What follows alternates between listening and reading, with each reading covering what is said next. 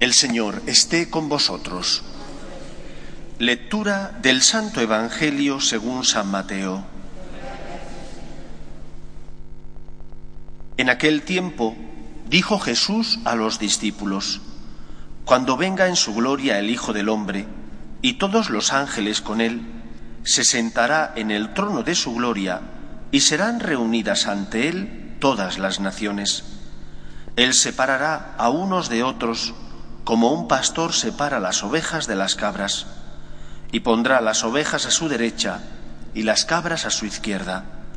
Entonces dirá el rey a los de su derecha, Venid vosotros, benditos de mi Padre, heredad el reino preparado para vosotros desde la creación del mundo, porque tuve hambre y me disteis de comer, tuve sed y me disteis de beber, fui forastero y me hospedasteis Estuve desnudo y me vestisteis, enfermo y me visitasteis, en la cárcel y vinisteis a verme.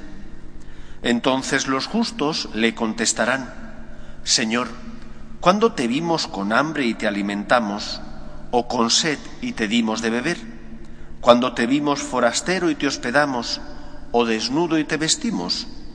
¿Cuándo te vimos enfermo o en la cárcel y fuimos a verte?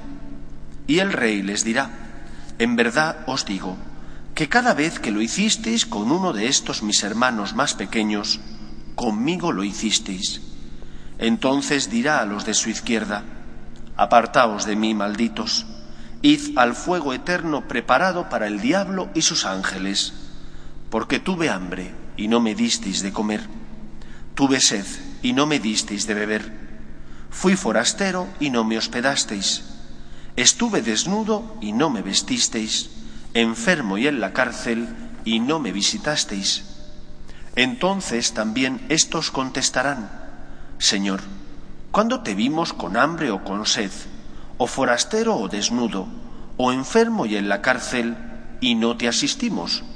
Él les replicará, En verdad os digo, lo que no hicisteis con uno de estos los más pequeños, tampoco lo hicisteis conmigo y estos irán al castigo eterno y los justos a la vida eterna. Palabra del Señor.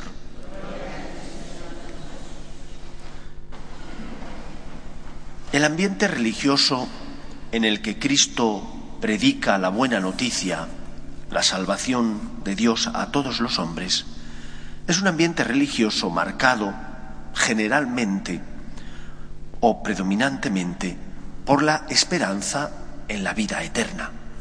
Es cierto que había un grupo de judíos, la secta de los saduceos, que no creían en la resurrección, pero la mayor parte del pueblo de Israel sí tenía fe que la muerte no era el final, sino que después de la muerte el Señor rescataría a los justos para llevarles a su presencia. Junto con la fe en la resurrección de la carne, en el cielo, en la salvación, estaba también el otro concepto que va de la mano, que es la presencia del infierno, es decir, ese lugar al que no irán los justos porque deliberadamente han decidido darle la espalda a Dios.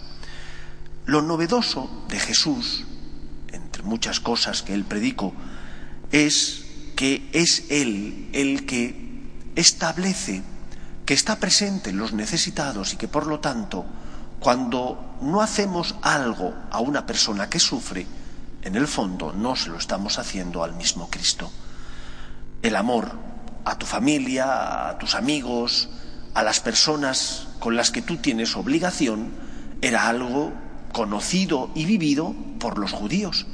Pero lo que Cristo viene a introducir como novedad es que ese amor tiene que ser extensivo no solo a los que tienen algo que ver contigo, por sangre o por amistad, sino también a aquellas personas que pueden ser catalogadas o bien de desconocidas, porque apenas tienen relación contigo, o incluso de enemigos.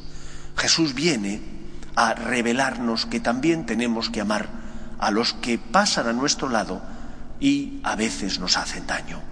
El amor a los enemigos fue algo difícil de comprender y de entender para sus discípulos. Pero ¿cómo lo entendieron?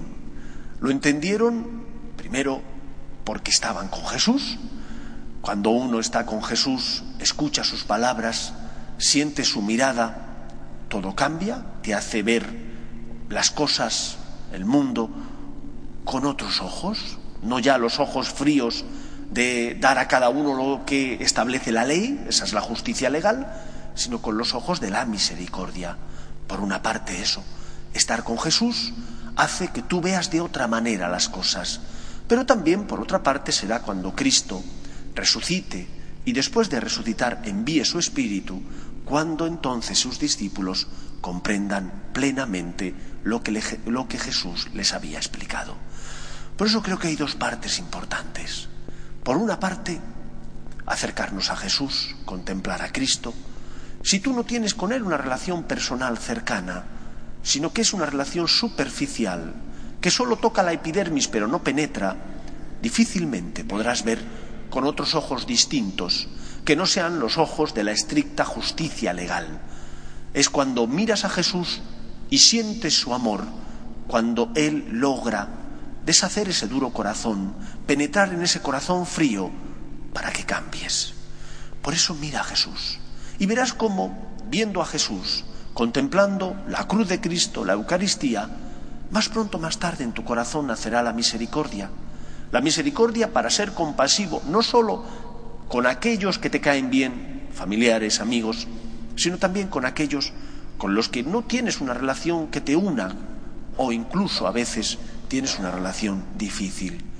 Tenemos que aprender a amar no solo a los que nos caen bien, sino también a aquellos que por la razón que sea, en distintos momentos de nuestra vida, han sido causa de dolor para nosotros porque Jesús está presente en ellos. El que dé un vaso de agua a estos mis pequeños hermanos, a mí me lo da, dice el Señor.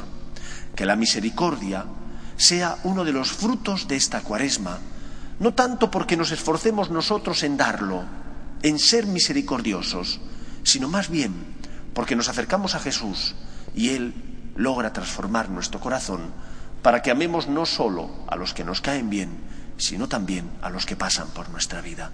Y en segundo lugar, pidamos al Señor que nos dé su Espíritu, porque cuando recibimos el Espíritu del Señor resucitado, en nuestra vida todo cambia. El Señor nos lleva, nos sostiene para que podamos dar esos frutos de buenas obras que el mundo necesita, porque son esa luz que ilumina la tierra, son esa sal que da sabor al mundo. Que el Espíritu Santo mueva nuestro corazón para tener esos frutos de conversión, ese amor a los demás, no solo a los que nos caen bien, sino también a los que no tienen una relación de amistad ni de sangre con nosotros. Como Cristo murió en la cruz para salvar a todos los hombres, intentemos, con la ayuda del Señor, amar a todos, porque en ese todos está Jesús que sufre en el pobre y en el necesitado. Que el Señor nos ayude. Nos ponemos en pie.